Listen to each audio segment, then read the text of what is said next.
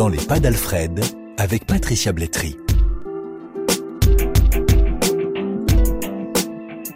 Alfred est parti de Côte d'Ivoire quelque temps après la mort de son père, quand il n'était qu'un adolescent. C'est à Patou, un village du sud de l'Italie, qu'il s'est arrêté il y a maintenant trois ans. De son voyage, il n'a rien oublié. Dans sa tête, tout est gravé, stocké. Sur ses petits carnets aussi. Des petits carnets où il note ses impressions, où il écrit des poèmes, où il commente l'actualité. Car dans la tête d'Alfred, les choses vont vite, très vite. C'est la dame qui est venue, elle est sortie comme ça par derrière, elle dit Mais tu étais où depuis? Je suis en train de te chercher. Je t'ai demandé de m'attendre avec les bagages. Je prends les trucs de la dame et puis on passe. C'est incroyable et jusqu'à quand je vais pas regarder, j'ai la même chair de poule. Cette scène, dont il se souvient avec émotion, se déroule en Côte d'Ivoire lors d'un contrôle d'identité. Alfred a 14 ans. Sa rapidité d'esprit, son instinct de survie, mais surtout cette femme sénégalaise qui le prend sous son aile comme s'il était son fils vont lui sauver la vie.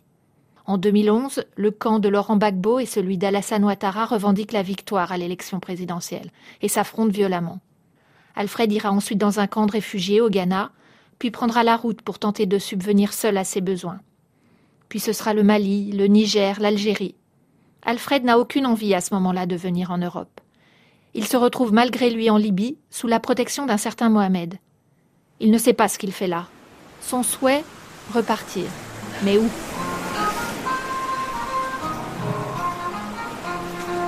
Waouh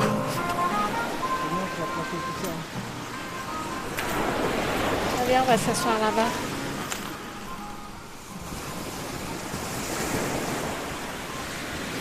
C'est pas mal la vue là. Ouais, et là, juste un peu plus haut, c'est là se trouve, se rencontrent les deux mers. Là-bas Oui, un peu plus haut là. La Punta, non?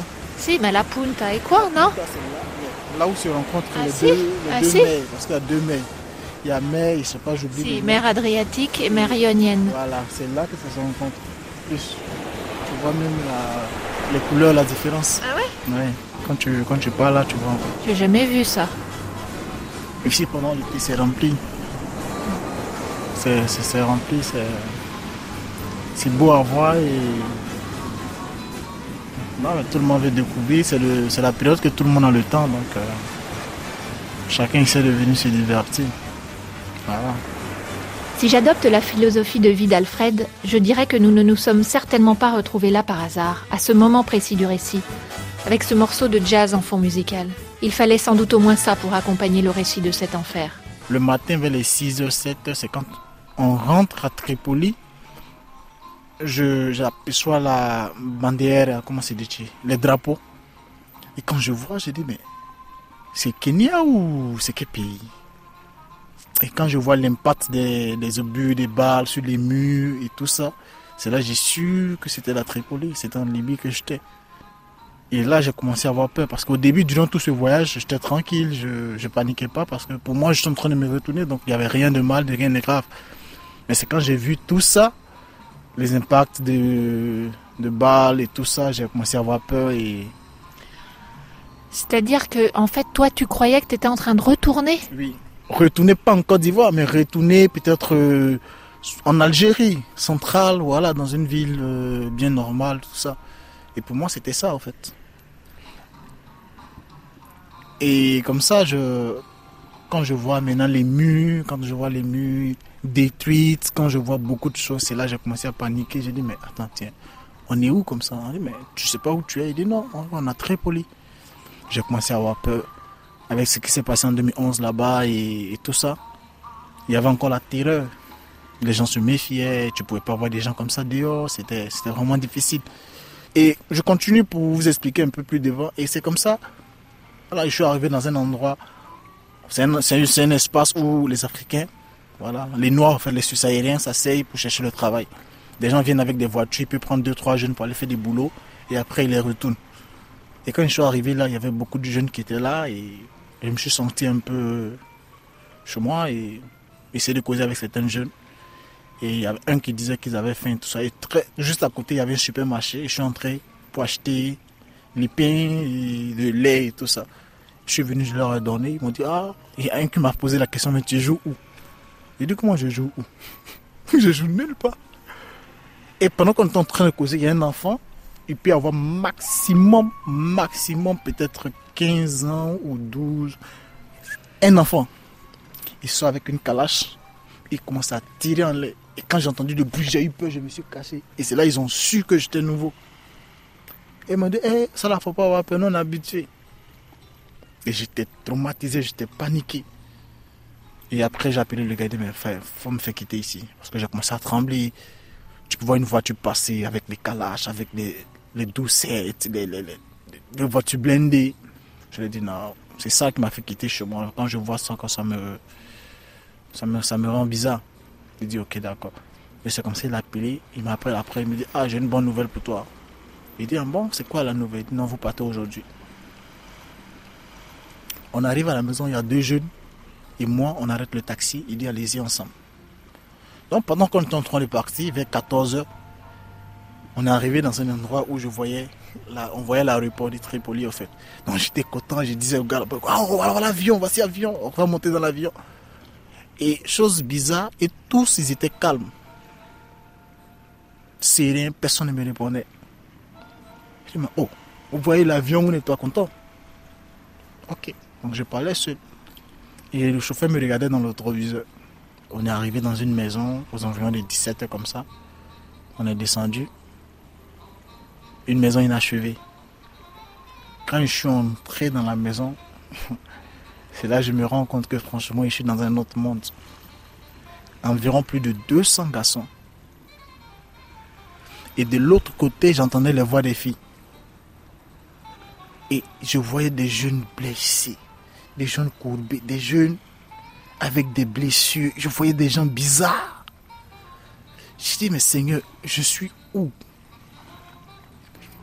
Et j'écrivais.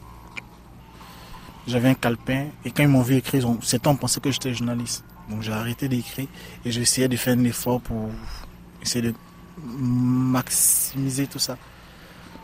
Et à certaines personnes, d'autres m'ont raconté un peu leur histoire, d'autres m'ont expliqué un peu comment ils sont là. Il y a d'autres qui ont fait plus de un an, d'autres ont fait un an, six mois, d'autres ont fait trois mois.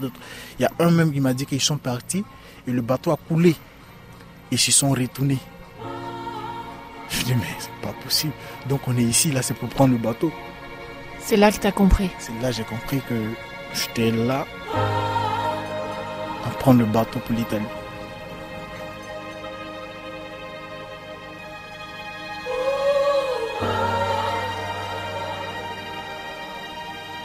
Et c'est le lendemain, après la prière de 18h, le vent c'était, je crois, un vendredi ou je sais pas, ouais, un vendredi.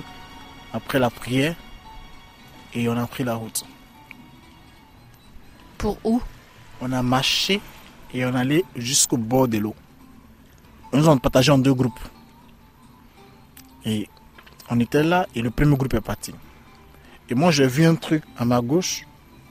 J'ai même pas calculé. Bon, chez moi peut-être c'est un grand bateau c'est quelque chose de convenable, confortable. J'ai même pas calculé. Je suis allé devant. Dit, oh, toi tu vas où? Retourne-toi. C'est comme ça que je me retourne. On me dit que c'est ça là qu'on va prendre mon humeur a changé. J'ai vu ma vie passer devant moi. J'étais devenu comme mort, sans mots, sans parole, sans vie, sans je sais pas quoi dire. J'ai dit non mais c'est tout. C'est que j'ai tant juré de ne jamais faire. Et on, nous demande d'hériter tout ce que les bagues, les montes et tout ça, parce qu'au cas où tu prends, ça peut faire un petit trou, et ça peut, sous l'eau, ça peut devenir un problème après. Et voilà qu'on soulève et on dépose sur l'eau.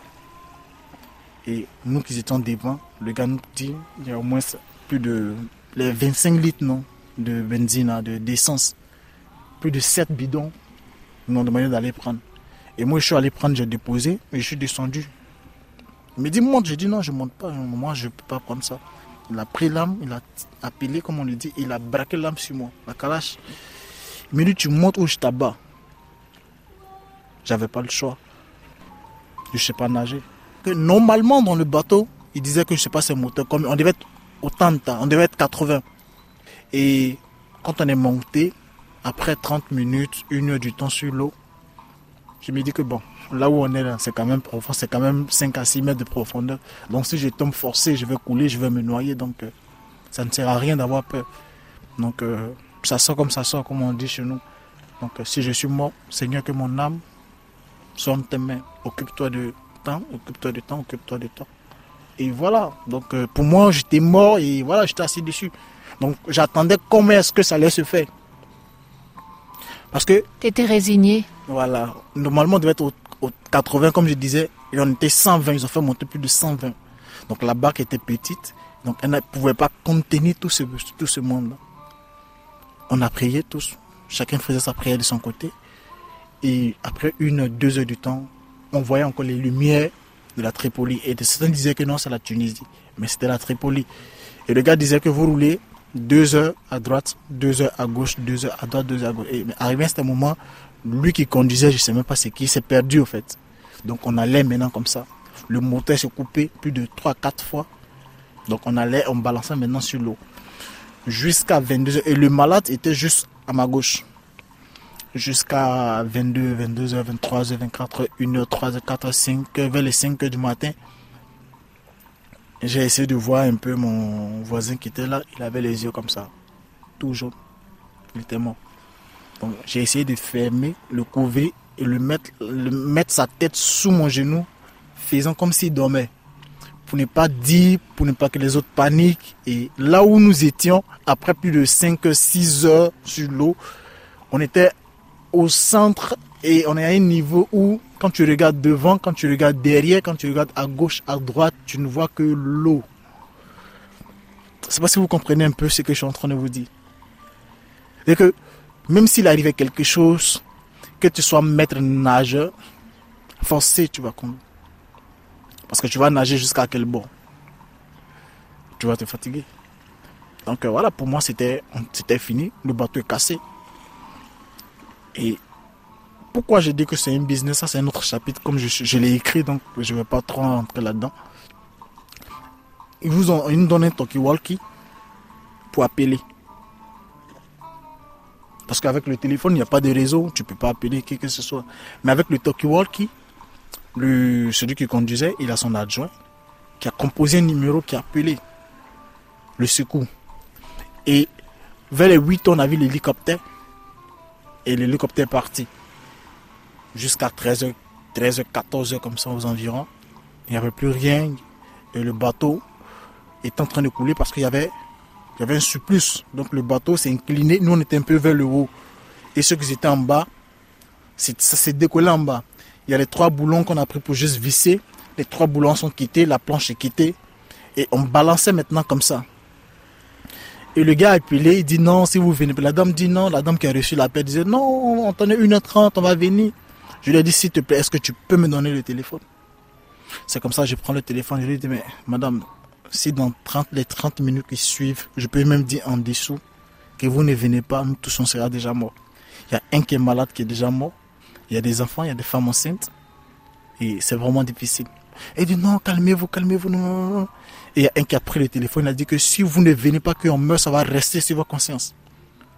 Et c'est comme ça, elle dit non, elle se sentait vraiment mal. On ne dit pas, on arrive subit, on arrive, on arrive, on arrive. Et elle était où cette dame? Je ne sais pas où elle était, je ne sais même pas c'est qui. Quand ils ont appelé le téléphone, c'est une dame qui a répondu.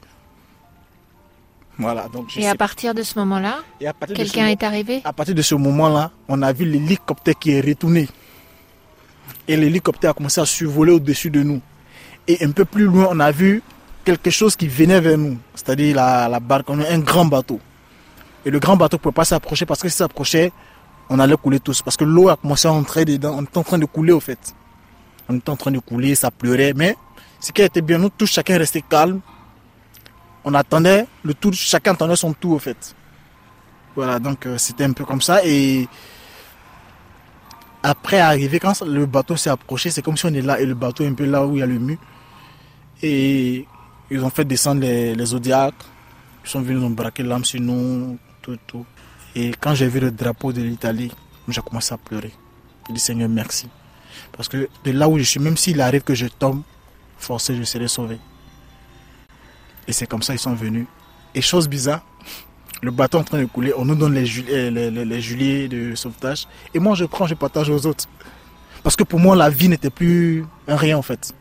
Moi, je me disais que je pouvais mourir, je m'en fous. Mais les autres, bon, voilà. Donc je donnais aux autres. Et un qui m'a dit, mais tu fous toi. Pense d'abord à toi, mais tu penses aux autres. Et ça a été tout le temps comme ça ma vie. Et après, il y a un jeune qui a retiré dans ma main, qui a tiré, il a pris. Et ce qu'il a pris était déchiré. Et après, ce que moi j'ai pris était un tête nouveau. Le gilet Ouais, le gilet. Donc, je prends, il m'arrache. Il me dit non, comme tu es en train de partager, donne-moi. Il m'a arraché. Et moi, j'ai pris, ce que j'ai pris en second était tout neuf. Vous voyez comment les choses se passent. Et quand on m'a pris pour me mettre dans les zodiaques, j'ai dit, ouf, c'est fini. Voilà tout ce que j'ai dit. Et je suis resté là comme ça, tête baissée. T'étais choqué? Choqué. Bon, je ne sais pas s'il faut dire choqué parce que pour moi, ma vie était. Pour moi, ma vie ne valait, ne valait plus rien. Quand tu es monté du coup dans ce bateau? C'est ouf, c'est un soulagement. Je ne réalisais pas au fait ce qui venait de se passer. Voilà, parce que c'est comme si je sortais de la mort à la vie. Et c'est pour ça que je te demande si tu étais choqué. Je suis resté là comme ça.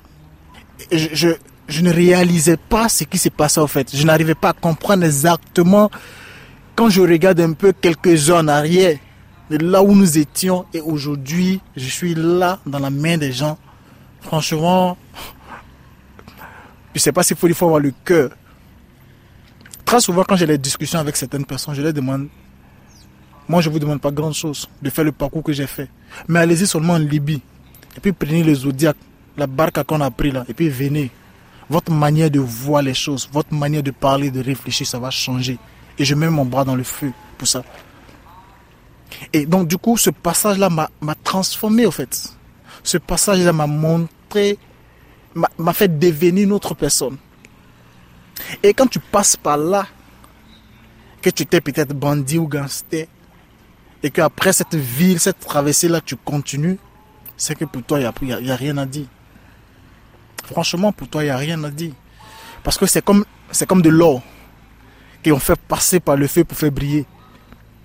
Donc quand tu passes par ce chemin-là, et quand tu réussis, non, tu dois être un ange, tu dois être une nouvelle personne, une nouvelle créature. Donc, euh, quand ils nous ont pris, c'était la marine italienne, et elle a appelé la, les Croix-Rouges. Médecins sans frontières, voilà. Ils avaient un gros bateau sur lui. J'avais jamais vu un bateau comme ça. Pour moi, c'était le Titanic. Donc, euh, ils, nous ont, ils nous ont mis, ils nous ont mis dans le, ils nous ont transféré dans le gros bateau là. Et comme j'avais, je boitais, puis le, le point que j'ai pris à l'œil a fait qu'il y avait les gouttelettes de sang. Je suis parti à l'hôpital. Mon habit, mes habits que j'avais, que j'ai portés depuis l'Algérie jusqu'à mes chaussures, mon demandé de jeter. J'ai dit non. Donc j'avais les chaussures, je suis monté dans l'eau, et tout, et tout, tout ça. Tout est resté sur moi. Et je suis venu, je l'ai encore jusqu'à présent. Oui, c'est ce que je voulais te demander. Je l'ai encore, c'est là. L'habit, la chaussure, le pantalon, tout, c'est là. Tu les gardes? Oui. Pourquoi? Je les garde et si Dieu me fait grâce d'avoir peut-être les enfants un jour, ou si Dieu me fait grâce de pouvoir peut-être témoigner un jour, peut-être à la télé ou c'est quelque chose, pour moi, pas forcément fait voir, mais pour moi, c'est quelque chose de.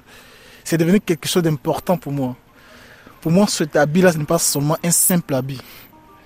C'est un compagnon. C'est-à-dire quand je l'enlève, je le place là, c'est moi et c'est une autre.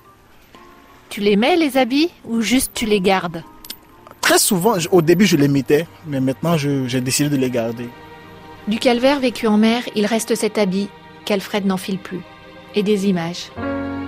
Pris en charge par Médecins sans frontières dans un premier temps, puis par la Croix-Rouge, Alfred quitte assez vite la Sicile pour rejoindre la région des Pouilles dans le sud de l'Italie. C'est là qu'il se construit. Dans les pas d'Alfred, un témoignage recueilli par Patricia Blétry, réalisé par Mathias Golchani.